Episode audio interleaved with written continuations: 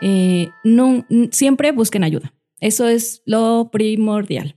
Tengan su red de apoyo, ya sean amigas, familiares, lo que sea. Siempre es tener con quién confiar, a con quién apoyarte, quién te eche la mano cuando las cosas se ponen difíciles. Es súper importante siempre tener ayuda como mamá. Hola Cibata Podcast. Aquí hablamos de nuestra comunidad, de lo bueno y lo no tan bueno. Al final, todo forma parte del lugar que elegimos para vivir y disfrutar. ¿Qué hacer? ¿A dónde ir? ¿Vives aquí o estás pensando en mudarte? Tienes que escucharnos. Vivo bonito, vivo en Cibata.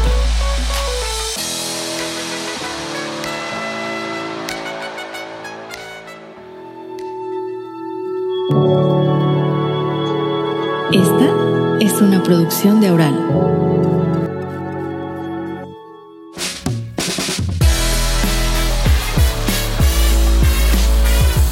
Hola vecinos, bienvenidos a un episodio más. Hoy tenemos episodio especial porque estamos en pleno Día de las Madres 10 de mayo.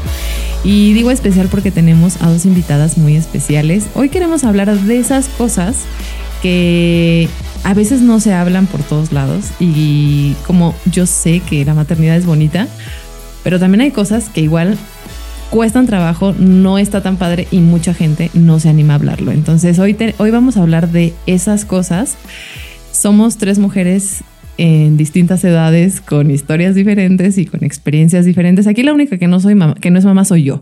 O sea, yo vengo de colada.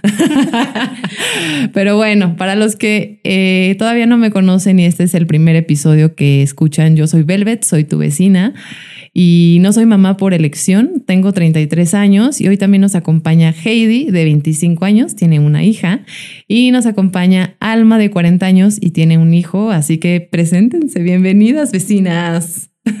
Hola, hola. Espero que todos se encuentren muy bien y pues ahora vamos a hablar de eso que luego no se habla, que es como la sombra de la maternidad y que creo que es importante que se mencione y también se hable de lo que pues todo el mundo menciona, ¿no? Que es lo bonito. Hola, hola, yo soy Heidi y hoy vamos a sacar al aire todas las cosas que hemos guardado como mamás, todas esas cosas difíciles que, que no queremos decir porque pues a lo mejor otra va a decir, no, pues es que esta lo está haciendo mal o va, o sea, todas tenemos opiniones diferentes sí, o que te juzguen, ¿no? Así de qué mala madre. el que dirán. El que dirán. Exacto. Bueno, pues ¿quién quiere empezar? A ver, empezamos por lo bonito. ¿Qué ha sido lo más bonito para ustedes de ser mamá? Bueno, para mí, Alma, lo más bonito de tener a Nico fue que se me expandió el corazón. O sea, de una forma que no creí que pudiera ser factible. Yo era como muy terrenal y muy mental. Y la verdad es que él vino a abrir unas puertas en mi corazón eh, impresionantes. Aparte de eso, ha sido todo un reto porque me ha permitido crecer como mujer, como persona. Y, y ese camino también ha sido muy, muy bonito porque yo me encontré de una forma espiritual a través de, del viaje de la maternidad. Oye, ¿y siempre quisiste ser mamá o, o te lo cuestionaste? o lo tenías muy claro? Creo que siempre quise ser mamá, pero como que en el fondo me lo reprimí y decía, no, mejor eso no es para mí, ¿no? Eso no es para mí porque al final tenía que ver con un estilo de vida como muy marcado por la sociedad.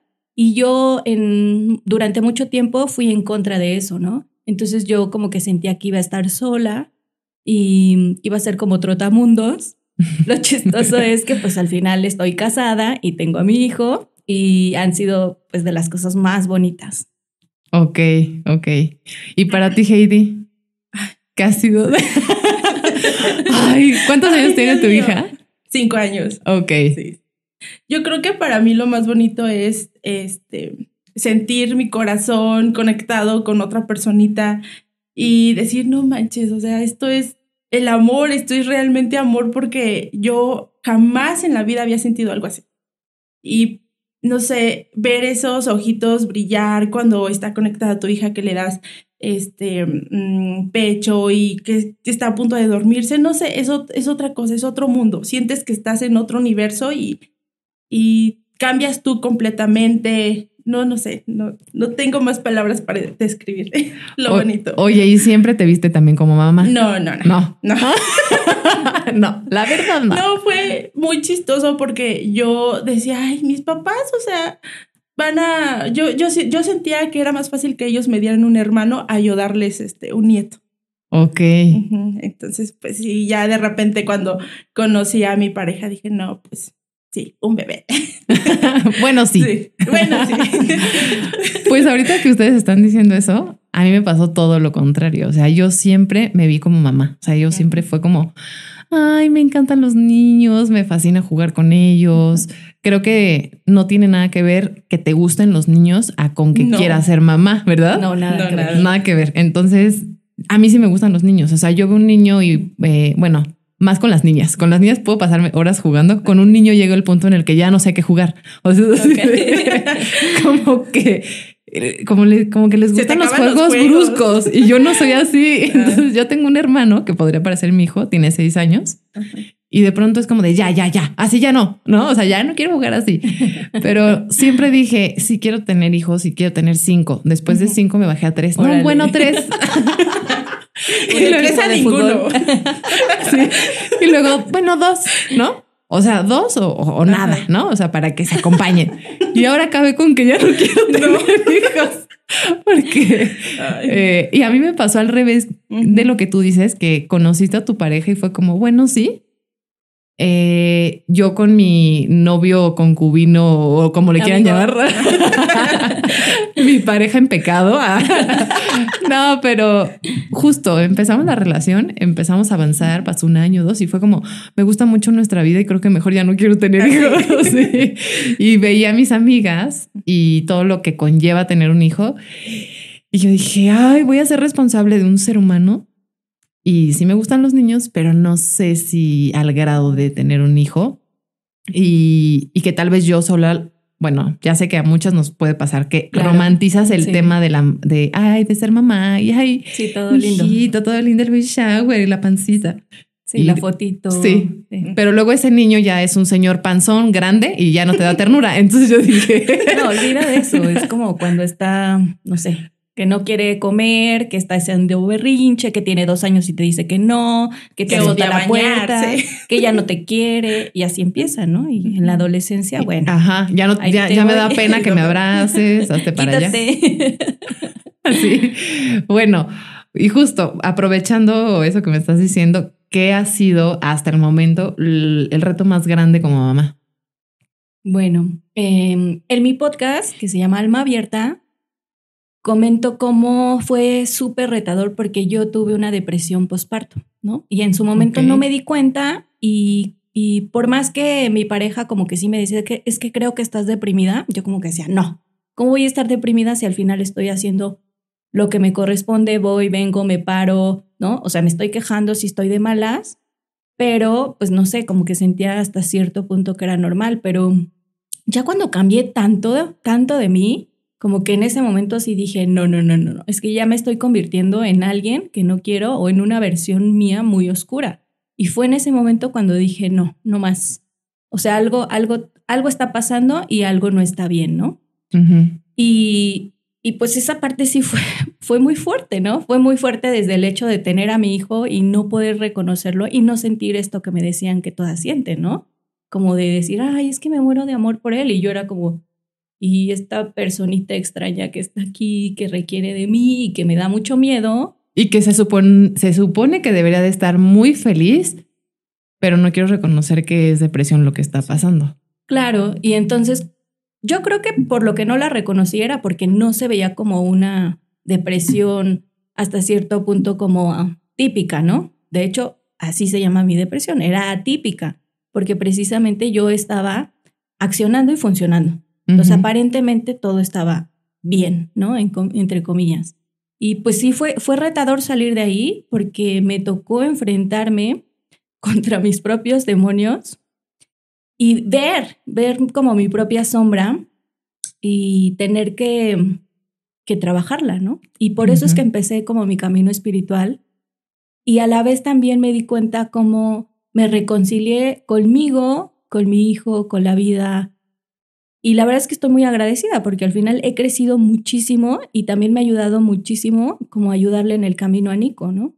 Porque no, no creo que haya una mujer que mm, si no se trabaja y, y que si no está bien, pueda estar bien su hijo.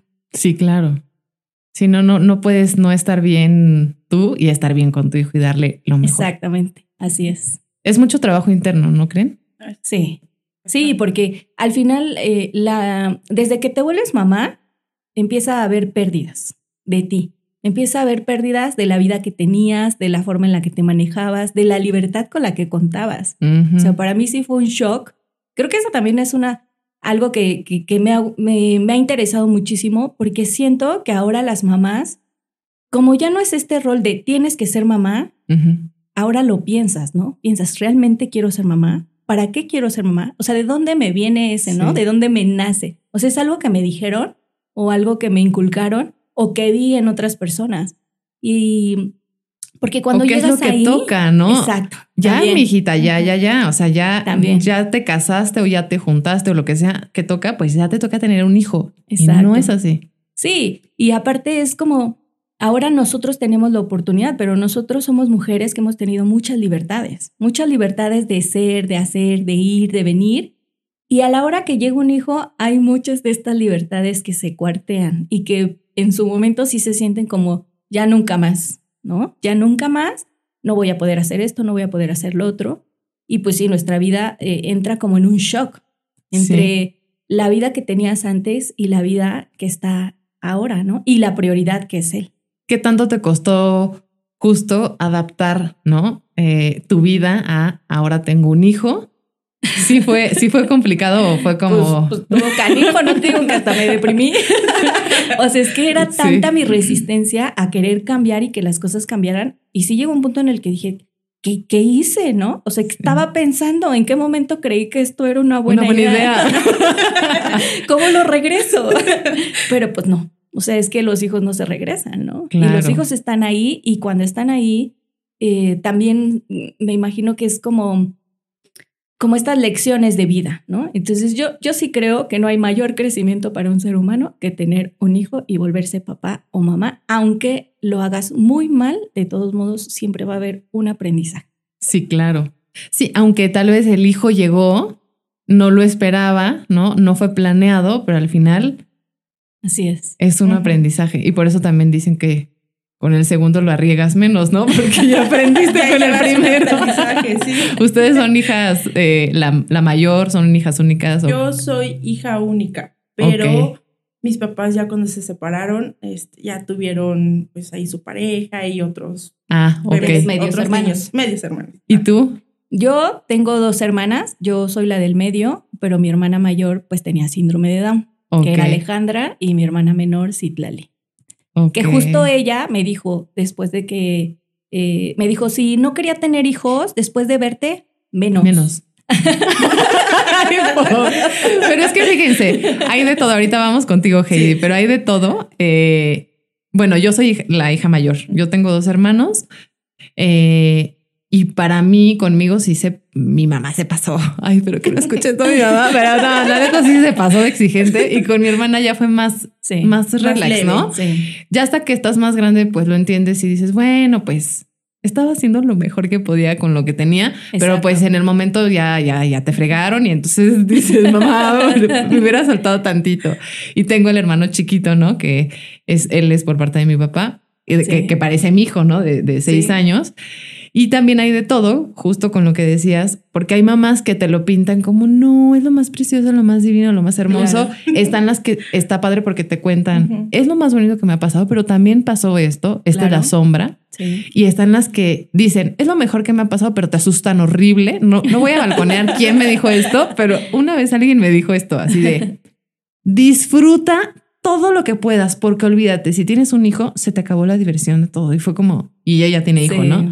Y fue como, ok, está bien. Sí. Pero es lo más bonito que me ha pasado en la vida. Y tú así de segura. No Este, no sé ahorita. si quiero pasar por ahí. Exacto. Entonces es cuando te asustan y dices, no sé si quiero tener. Bueno, lo que pasa es que también a veces depende del momento en el que estemos pasando, ¿no? Porque yo, yo, por ejemplo, a varias de mis amigas y a mi hermana misma le dije, qué bueno que no quieras tener hijos, porque esto está muy canijo y no te voy a ayudar. Yo no te lo voy a cuidar. sí, ya. ¿No?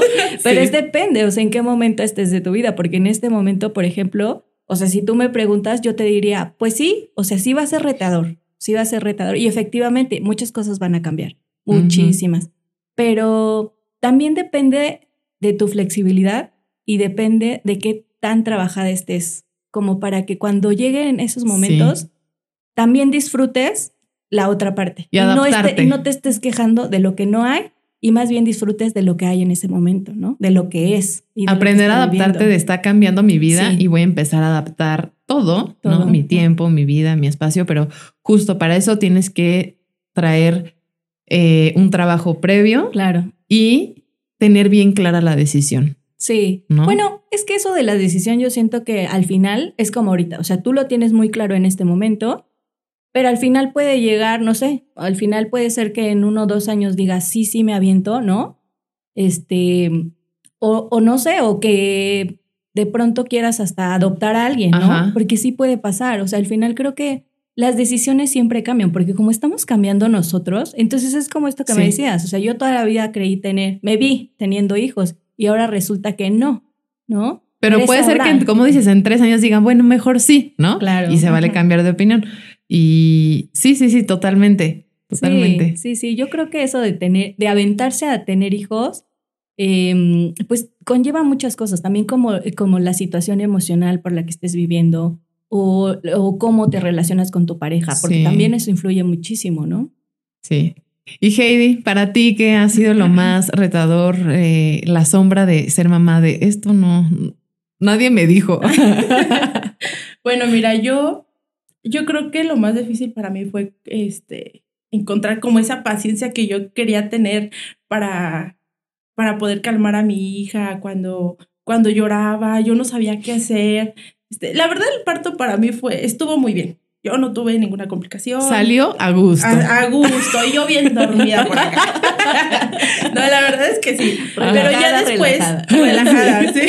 Fue, fue cesárea. No, nada, ¿No? parto Oh, normal. ok. Ajá. Pero yo creo que a mí se me complicaron las cosas cuando mi hija empezó con los cólicos. Uf, yo no dormía nada. Yo creo que a mí también me dio, este, ¿cómo se llama? Eh, ¿Reflujo? no, pues Depresión, depresión postparto. postparto, sí. Y estuve así como por tres meses, ya hasta que me ayudaron. Yo la verdad tuve mucho apoyo y doy muchas gracias a las personas que me ayudaron, pero tuve mucho apoyo por parte de mi suegra, de que me llevaron a la Liga de la Leche y ahí como que pude controlar este un poquito mm, mi, mi ansiedad, mi estrés y todo eso porque ellos me enseñaron todo lo que una mamá debería de saber cuando va a tener un bebé. De que cómo le debes dar leche y cómo la debes de agarrar y que el papá también te tiene que ayudar y que él tiene que hacer esto para que repita. Y así. Y, o sea, él también tenía que poner su granito de arena. Porque Claro. al principio sí era de, ¿qué hago? ¿Qué? ¿Qué, qué estoy haciendo aquí? No sé qué hacer. Pero ya después, este, pues sí. O sea, fueron como unas clases muy bien. Ok. Sí. Y, hasta- o sea, pero, por ejemplo, en, en estos cinco años, ¿ha habido algo que, que hayas dicho, me ha marcado, ha sido algo muy complicado el adaptarme o, o no tanto? O, lo, o la pasaste leve. Yo creo que leve. Es que mira, eh, ahorita se me complica un poco porque Lili no fue a la escuela desde, desde los dos años. O sea, nunca ha ido a una escuela hasta apenas el año pasado. Y ella, pues le detectaron dislalia. Entonces sí es medio complicado de que yo no le podía entender ¿Qué es lo que dislalia? decía. Este, dificultad para pronunciar algunas palabras. Ah, Entonces era muy difícil entenderla. Y yo me, a veces de verdad no, no tenía paciencia o me estresaba mucho porque ella me quería pedir algo y yo no le entendía. Entonces sí era, la verdad es como, como que eso me ha marcado mucho. Y La paciencia de, ajá, de, de- de de entenderle, entenderle. de a ver, ¿qué me estás diciendo? Y sí, la verdad, sí fue muy, es lo que me ha marcado yo creo. Retador. Ajá, retador. Y hasta ahorita yo creo que, pues que llevamos como tres años así, con terapias de lenguaje, pero pues ahorita que ya asiste a la escuela ya ha sido muchísimo mejor. Ok. Ajá. Oigan, y para ustedes como vecinas de Cibata, ¿cómo fue eh, el hecho de tomar la decisión de venirse a vivir acá? Porque supongo que es di- diferente, ¿no? Por ejemplo, Sí. yo no tengo hijos y, y, y pues es como, pues nos movemos tú y yo a donde sea y vámonos, Claro. ¿no? Ajá. Y ustedes como mamás también tienen que, que pensar como, bueno, voy a moverlo de ciudad, eh, de escuela. Igual sus hijos todavía son pequeños, pero seguro hay mamás que sí es todo un tema de no, o sea, ya ven la secundaria, ¿cómo lo voy a mover? Afortunadamente los suyos están chiquitos, pero bueno, cuéntenos de qué ciudades vienen, cómo fue esa decisión y qué tan importante ha sido como cambiar de, de donde vinieron a Cibatá, bueno, Querétaro. Es que Cibatá ya es como si estuvieras hablando de un Sí. estado, ¿no? Pues es una burbuja. Sí. es Sí. una burbuja. Y, y- y cómo fue eso y por qué tomaron la decisión, porque supongo que es, es importante también por el tema de la calidad de vida para los niños, ¿no? Claro. Cuéntame, vecino. Queremos escucharte. Mándanos un audio opinando sobre algún tema de interés para nuestra comunidad para que lo incluyamos en un episodio. Entra a colectivo diagonal podcast y regístrate. Bueno, en mi caso, realmente nos venimos por Nico. Es, esa fue una de las prioridades para nosotros y la casa que elegimos y el clúster que elegimos fue por Nico, basado en las amenidades que tenían y como en el espacio que ofrecían un poco. Y también, claro está que al final teníamos que estar como a gustos, porque pues mi esposo y yo somos arquitectos, entonces sí les veíamos a las casas el diseño, ¿no? Y entonces una de las, de las mejores casas que nosotros encontramos pues fue aquí en la sala y por eso nos venimos para acá, porque Nico añoraba muchísimo eh, la casa de Mérida. Nosotros nos hemos mudado miles de veces, entonces en ese aspecto la verdad es que ninguno somos aprensivos, ni mi hijo, ni mi esposo, ni yo. Eh, nos gusta, de hecho, nos gusta como probar lugares, como, como volvernos a encontrar, ¿no? Como cambiar las dinámicas. Ah, Para nosotros es como padre, ¿no? En este caso con Cibata, pues fue eso, fue buscarle a él lo que él, él quería que, que él veía en Mérida, ¿no? Porque yo en un principio decía, ¿por qué le gusta tanto la casa de Mérida? ¿Será porque tiene alberca? Porque en, en esa sí teníamos una alberca privada. ¿Será por la casa en sí? Porque al final, pues, donde habíamos vivido antes, pues eran departamentos y obviamente se reduce el espacio. Pero no, la última vez que llegamos a ir a la casa de Mérida, me di cuenta que era por la convivencia que tenía con los niños. Entonces yo dije, Mm. es que yo quiero darle eso a mi hijo. Y de hecho, los departamentos anteriores, igual, nosotros ven- venimos de la Ciudad de México y buscamos espacios que, donde fueran colonias seguras, cerca de parques, para que así caminando pudiéramos ir, pero aún así, pues existía este riesgo, ¿no? De que es complicado andar en la ciudad y sobre todo más porque al final hay muchísima inseguridad y las personas sobre todo viven con muchísimo miedo. Sí. No es tanto uno, sino ellos, porque no sé, por ejemplo, yo acostumbré a Nico a que sí podía soltarme la mano en ocasiones aunque estuviera fuera de la calle y había gente que eso, bueno, la ponía muy, muy mal, ¿no? Y yo decía, pues sí, al final eso tiene que ver más con él que conmigo, conmigo, sí. ¿no? Y, y pues por eso nos venimos aquí, porque queríamos que él encontrara amigos y que por las tardes él pudiera tener un juego libre y abierto y convivencia, porque por, por lo menos allá, sí todas las tardes se reúnen los niños y no sé, son 15, 20 niños que andan en la calle y que literal toman todo el espacio de afuera, ¿no? Cosa que no he visto aquí y que eso sí me da tristeza, ¿no? Y sobre todo que también los mismos vecinos se pongan tan aprensivos de que los niños estén dentro de los clústeres, pues libres, porque al final la idea es darles seguridad Sí. y libertad. Y no hay cosa que puedas hacer mejor que en un espacio como este. Y sobre todo si los vecinos se comprometen como también a decir, pues son nuestros niños. O sea, no es mi hijo, pero no por eso no quiere decir que yo le eche un ojo, que platique con él. Al final son ¿no? parte de la comunidad. Exacto. Entonces- La idea es que queremos crear comunidad y para crear comunidad, pues son todos, ¿no? O sea, está padrísimo que tengan como muchísima mm, empatía con los animales y con los perritos y los gatos. Está padrísimo porque eso habla de cierta sensibilidad. Pero creo que sí nos falta, como con los niños, como ser más empáticos, porque siento que es como ellos con que vayan a la escuela, con que estén en actividades, con que hagan lo que tengan que hacer y de ahí ya no más, ¿no? Sí, completamente. Qué interesante saber que, su decisión fue completamente por Nico. Sí, ¿no? así es. ¿Y tú, Heidi? Yo creo que también fue por Lili, porque aunque vivíamos pues aquí en la ciudad y en el rumbo donde estábamos pues no había tanto este delincuencia y cosas así, pues Lili no podía salir del patio de la casa a, de- a partir de la puerta de, ¿cómo se dice? De, de la entrada de la casa hacia afuera. No, Ok.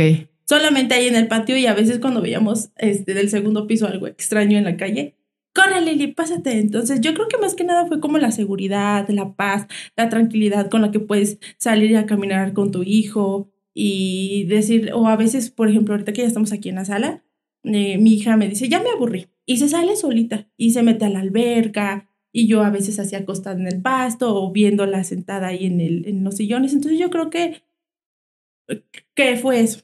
Y también el tráfico, el tráfico está bien cañón ahorita. Sí. Ajá. ok. Oigan, ¿y qué sería algo que, que dice, digan la verdad, vamos a jugar a me voy a confesar? que Ok. no te recomiendo porque es, es el momento en que quiero ahorcar a Nico, ahorcar a Lili y que dices, por favor, dame cinco minutos, cinco minutos. Pero solo va a ser una. Puedes decir todas las que quieras. Desahógate. Y tú solo. Bueno, en este momento, Nico pues, tiene seis años, ¿verdad? Y se maneja como si fuera un señor aquí mis ojos. Entonces, de repente, él es el que me empieza a dar el discurso, ¿no? Y me empieza a regañar y me empieza a decir, no, es que tú, y mira, y lo estás haciendo mal. Ay, y no, no. sé qué, y ma, no sé cuánto. Y me empieza, y yo, bueno, por más que trato de decir, no importa, este, solo escúchalo, déjalo pasar. Empiezo, empieza a subirse acá como de que ya me lo quiero ahorcar y es como, no dejo de decirme así, ¿no? Porque luego se avienta unas cosas como, no sé, hace poquito estábamos contando de una anécdota de que él se enojó porque no le gusta que le recalques así de, no hiciste tus deberes y no has hecho esto y no has hecho lo otro y no sé qué. Y entonces él se empieza a molestar, ¿no? El, joven. Pero no obstante a eso me empezó a decir, es que ma, o sea, tú eres líder y mi papá es líder y yo soy su asistente. y yo, ¿cómo? O sea, pero, ¿qué? O sea, es que entonces yo quiero ser asistente. Porque no me conviene esto de ser líder. O sea, porque, o sea, ¿cómo? ¿No? O sea, ¿en qué momento? Sí, sí, Así, sí. o sea, se avientan unas puntadas y tú dices, hijo del mal. ¿No? ¿En qué momento? Pero es que, o sea, te molesta, pero al final también es como de, ay, ¿de dónde sacó su Sí, puntada? claro, ¿no? sí. O sea, sí, es de dónde sacar todo este discurso y empieza a decirme todo esto. O igual ve que se me cayó algo y así, ya hiciste tu desastre, mamá. Te hace ver el error. Claro. Sí, sí. Y ahí, pues sí, me lo quiero comer. Oye, ¿y no te da en algún punto como esta flojera de, porque hay cosas que solamente se hacen cuando eres mamá, como por ejemplo, pues llevar al niño a la escuela, levántate, ¿eso no te da flojera? O sea, es que yo lo pienso y digo, qué hueva, si tener un hijo ahorita. Sí, no, yo creo que en este momento eso ya lo tengo digerido. Dominado, ok. Sí, digerido. O sea, yo creo que lo peor, lo peor que me pasó y que de repente llega a pasar, pero ya realmente es mínimo, son los fines de semana. Que sí digo, entonces, ¿en qué momento me puedo quedar en mi cama viendo la tele y, y sin mover un dedo, ¿no? ¿En ¿A qué hora? ¿A qué hora? ¿En qué- ¿Cuándo va a pasar eso? ¿Cuándo son mis vacaciones, no? Sí. O mi fin de semana. ¿En qué momento? Y eso sí, es como de, ay, o sea, y sobre todo cuando se levantaba a las 7 de la mañana así de, tengo hambre. Ay, no manches. Sí le digo a mi hija, ve a acostarte otro rato, por favor. Pues ya, O si tú tienes manitas, tienes piecitos, puedes hacer las cosas que tú quieras, entonces ve por leche. A mí Sí, déjame dormir sí. otro rato. Pero aparte, por ejemplo, los puentes para ustedes como mamá, pues ni son tan puentes, porque es así como de ahora hay que entretenerlo, ¿no? Claro. Y hay que andar en No, y aparte ya estamos como programadas para despertarnos temprano. Sí, Por más que quieras levantarte tarde, ya no puedes. Eh, bueno, eso me pasa a mí. sí. Que digo, ay, hoy es sábado, mañana va a ser sábado, me voy a levantar a las, a las nueve, a las ocho, y no. No, no hay manera. Termino despertándome a las siete o a las seis y media. No, no sé, no hay manera. no Sí, pues puede. es que el reloj. Ajá. Sí, ya lo traen. Y por ejemplo, y para ti, este, sí, Heidi, ya te iba a decir Lili. No, para ti, Heidi, ¿qué es algo que confiésate? Desahógate. Mira, yo le chillo más a los berrinches que me hace Lili. es que, no sé. eh, Cuando la bañas. ah, sí, cuando la Ah, baño. está en la, no en la edad que no quiere. Ajá, está como en la edad de la rebeldía de la infancia, no sé Sí. cómo se dice. Pero, por ejemplo, ahorita que la quiero bañar temprano, no, que la quiero dormir temprano. Ya es de, a las 8 ya tienes que estar en la cama, entonces tienes que bañar a las 7 Ajá. para que te- se te seque el El cabello pelo, y así. sí. Y no, o sea, siempre termino bañándola como a las 8, 8 y media, 9, porque en Y la andas mañana... correteándola. Ay, sí, para todos lados. La tiene Y que meter a fuerzas me al baño. dice, ajá, ella siempre me dice, odio bañarme, ¿por qué me tengo que bañar? No, la, eterna complicado. guerra. Ay, sí. Pero yo, yo trato siempre como cambiarle de tema para que no esté pensando en que se va a bañar. O sea, Lili, vamos a ponerte música y vamos a cantar esto. O vamos a hacer esto. O mira, te traigo una Barbie para jugar. O sea, trato siempre de mantenerle en otros temas para que no esté pensando, me voy a bañar y me va a tallar el cabello, porque siempre es así, de, me vas a tallar el cabello y ya me mojaste. Sí, ¿para es un martirio tallas?". para No, ella. Sí, sí. Y para mí también. Sí, claro. sí. Oigan, ¿y por qué? Yo quiero saber cómo, cómo se desarrolla ese radar de mamá, porque pues tengo varias amigas que son mamás y estamos en una reunión y se escucha un "Ah", pero bien lejos, bien lejos, y todas las que tienen mamá. Fue mi hijo, ¿no? Así que, bueno, no, no, no todas. O sea, todas voltean, pero la que de la que sí es el hijo, Ya es- es, mi hijo, Sí. Y yo así de, yo ni oí nada, o sea, yo Sí. seguí platicando, ¿no? Como si ¿Cómo se desarrolla ese radar? No sé. Pues es que imagínate 24-4 después Sí. de que nació. o sea, nunca se, se, despega. se te graba su grito, Sí, su el llanto. chillido. Ajá. De bebé es uno. Después cuando crecen es otro. Ya cuando empiezan a hablar. Así empiezas poquito a poquito como a identificar así de ese llantito, eh, ese sonidito, esa queja, ese refunfuñar, ese azote de puerta, ¿no? Y también reconoces que tus hijos, sobre todo cuando estás como en otros lugares, cosas que él podría hacer, ¿no? O sea, si se cae algo, a lo mejor dices, ay, sí, ese tiene que ser el mío, ¿no? Yo, por ejemplo, es más como de que eh, generalmente Nico cuando sale se porta mejor, yo creo. Pero en mi casa sí No es más tan. desastroso, ¿no? Sí, siempre pasa eso. ¿Lili también? Sí. No, yo creo que cuando yo me asusto es cuando ya no escucho nada y digo, ¿qué está haciendo? ¿A dónde se Sí, fue? Eso siempre es una alerta. Eso, Sí. eso siempre va a ser una alerta. Que no oigas ruido y tu hijo esté en la casa es porque algo está haciendo Está- y Algo está no es bueno. Y no es bueno. Y no es bueno. A mí El me pasó una vez que yo estaba lavando los trastes y mi papá ah, en la parte de abajo tenía un bote de, de pintura de blanca, o sea, pero era de agua.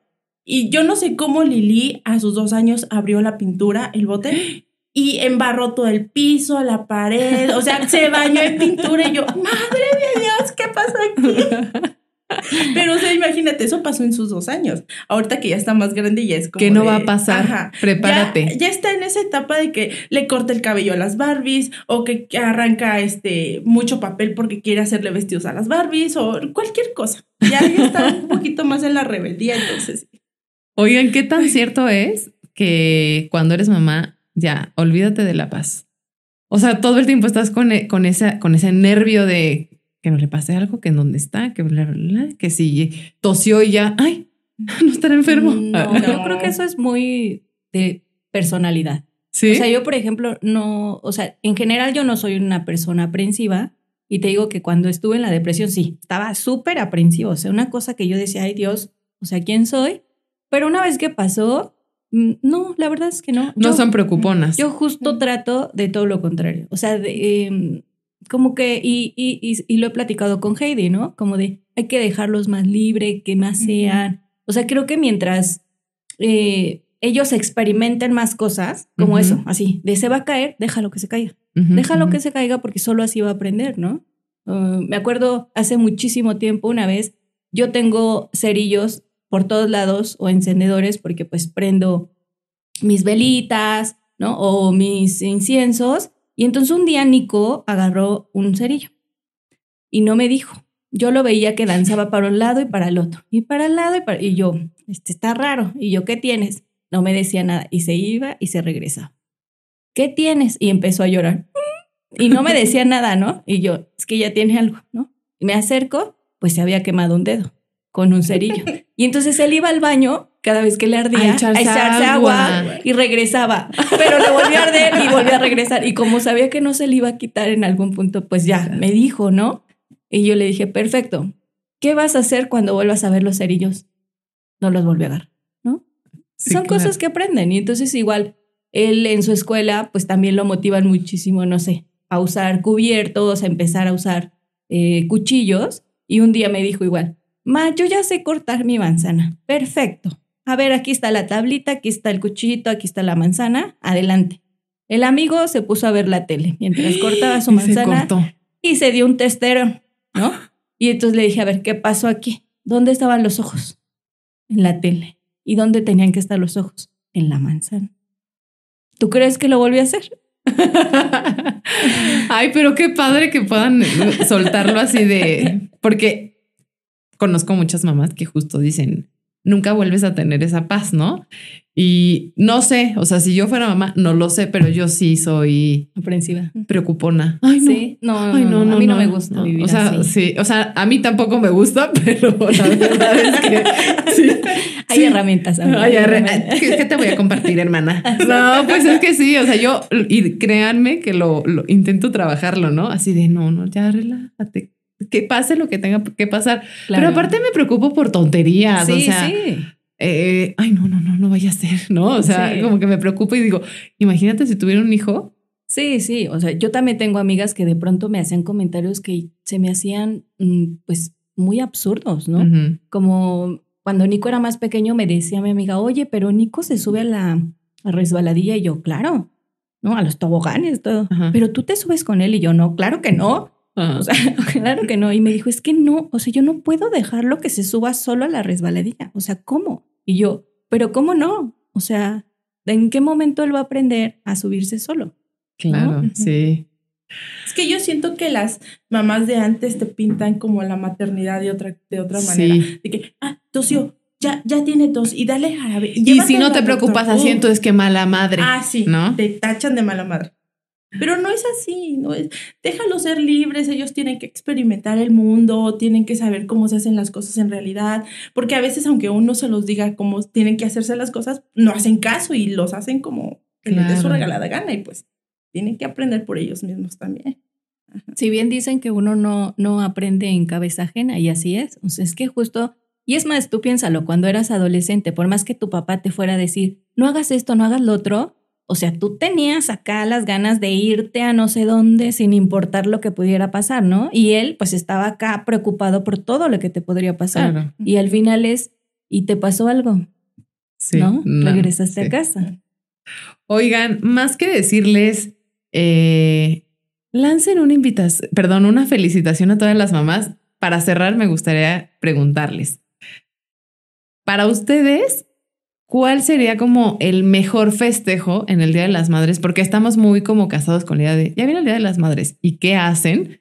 Vamos a llevarla a comer a donde hay un montón de gente, ¿no? O sea, como es lo que normalmente se Claro. hace. Y no sé qué planes tengan, ¿verdad? Pero, pero para ustedes, ¿qué sería así como el plan ideal para el Día de las Madres? Eh, nada más guiño guiño para que anoten. a no ver, tener que tener a los hijos. Que el, Muy bien. el mejor regalo para una mamá es como darle el viaje, y vete tú sola, disfruta de la playa donde tú quieras, haz lo que tú quieras, sin Tiempo hijos, para sin esposos. Ajá, exacto. ¿tiempo No para ti? Tiempo para Sí. ti. O sea, no hay mejor regalo que tiempo para ti. O sea, el hecho de que tú puedas decidir qué vas a hacer y a lo mejor no solo que sea un día, podría ser un fin de semana. Ya aprovechando Aprovechando el espacio. que fuera un poquito alargado, porque sí, justo. O sea, la verdad es que cuando te vuelves mamá, los tiempos para ti se vuelven muy reducidos. Claro que depende de cada una, de, de poderse hacer espacios y tiempos y también de platicarlo con tu pareja, si es que la tienes, como para que empiecen a abrir, ¿no? Ujú. esos momentos. Pero es complejo, es muy complejo porque aparte también, o sea, eh, yo lo veía cuando Nico era muy bebé, que yo decía, ay, ya llegó su papá, que él lo bañe, que él lo duerma. Y el bebé, ¿tú crees que quería? No, pedía mamá. Y yo también en algún punto, Sí. o sea, claro que me molestaba y decía, oh, pero sí él me iba a ayudar, ¿no? Y es como, pero es que él no quiere, ¿no? Y entonces es como de, se necesita también tiempo de calidad para una misma, ¿no? Para lo que quieras hacer. O sea, es más, si no te quieres parar de la cama y vas a aprender y te vas a poner a ver pelis todo el día, perfecto. Si a lo mejor sí vas a salir y te vas a ir en plan de amigas, ¿no? O vas a ir al cine, a mí me encantaba ir al cine sola y la verdad es que cada vez lo hago menos. Entonces, pues depende de cada quien, ¿no? Te vas a poner a leer un libro sin que te estén diciendo, ma, Sí. ma. Sí, sí, Tengo sí. hambre. O sea, entonces coinciden las dos que el mejor regalo sería Sí, un día para mí sola. Sí. sí, sí, sí. Ay, qué interesante respuesta. No esperaba eso, ¿eh? Pensé que me iban a Es decir lo que otra menos cosa. esperan de una mamá. Sí, sí, sí. No esperaba Bueno, eso porque, ajá, porque no- obvio, como no soy mamá, no, no tengo ese pensamiento, pero la verdad, qué buen regalo ese de, este es tu boleto para que te vayas, como dices, ojalá mm, se pudiera más de un día, ¿no? Así de todo el fin de semana, tu regalo Claro. del Día de las Madres y nos quedamos aquí, te esperaremos felices, pero ve, desconéctate o plan de amigas, las Ah, varias mamás que Claro. vayan y hagan su plan. ¡Qué padre! Qué lástima que ya no le puedo dar eso a mi mamá, pues ya no me tiene. Entonces yo creo que mi mamá dice, ven hija de un día. Ay, pues muchas gracias por este espacio que nos han regalado. Y pues nada, yo quiero hacer un pequeño comercial porque aquí Alma es una gran artista. Entonces, si usted necesita algo en Cibata, ¿cómo te podemos encontrar en, en redes sociales? Bueno, yo tengo mi página web que es eh, www.almabonita.art y ahí pueden encontrar algunas de mis obras. O en Instagram también estoy como almabonita.art, arroba almabonita.art. Hace unas cosas preciosas, divinas, que. ¿verdad? Hace dibujos. Alma, ¿en qué quedamos la clase? Por las tardes de acuarela. Ya, ya, ya. Yo Ya se quiero está armando, ya con café y galleta. Eh, pero bueno, eh, eso estamos. hace murales hermosos para todos los que quieran poner bonita su casa, para los que quieran poner algún mural en su, en su local, restaurante o local de lo que sea. Échenle un ojo a su trabajo porque está hermoso todo lo que hace. Muchas gracias, Belver. Muchas gracias a ustedes por venir. Eh, a Heidi la conocí hace cinco minutos antes de entrar al podcast, entonces muchas gracias, vecinas mamás. Muchas gracias a ti. Estuvo muy padre la entrevista. Espero que todas las mamás eh, se la pasen muy bien. Eh, no, siempre busquen ayuda. Eso es lo primordial. Tengan su red de apoyo, ya sean amigas, familiares, lo que sea. Siempre es tener con quién confiar, a con quién apoyarte, quién te eche la mano cuando las cosas se ponen difíciles. Es súper importante siempre tener ayuda como mamá. Ay, qué linda, muchas gracias. Y también que siempre busquen un espacio, ¿no? En el día para ellas solas, para ellas. Claro. Y felicidades a todas las mamás, un abrazo, espero que la pasen muy bien. Nos vemos en el próximo episodio y pasen la voz, vecinos, si de pronto se cruzan con el vecino que todavía no conoce el podcast, pues ahí pásenle la voz, porque si no, no vamos a triunfar. Sí, compartan, compartan en sus historias, compártanlo, mándalo por WhatsApp. Muchas gracias, hasta el próximo episodio. Adiós. Bye. Bye. ¿Te gustaría participar en un episodio como invitado? Platica con nosotros sobre temas de interés para nuestra comunidad. Entra a colectivoholacibata.com, diagonal podcast y regístrate. Somos un grupo de vecinos que organiza y fomenta eventos culturales en nuestra comunidad. Arte, cultura, educación y actividades para toda la familia. Entra a colectivoholacibata.com y regístrate para enterarte de todos nuestros eventos. Síguenos en nuestras redes sociales y coméntanos qué tipo de actividades te gustaría ver en Cibata. ¿Qué temas quisieras que abordáramos en los siguientes episodios? No olvides suscribirte a nuestro podcast y compártelo con tus vecinos. Vivo bonito, vivo en Cibata.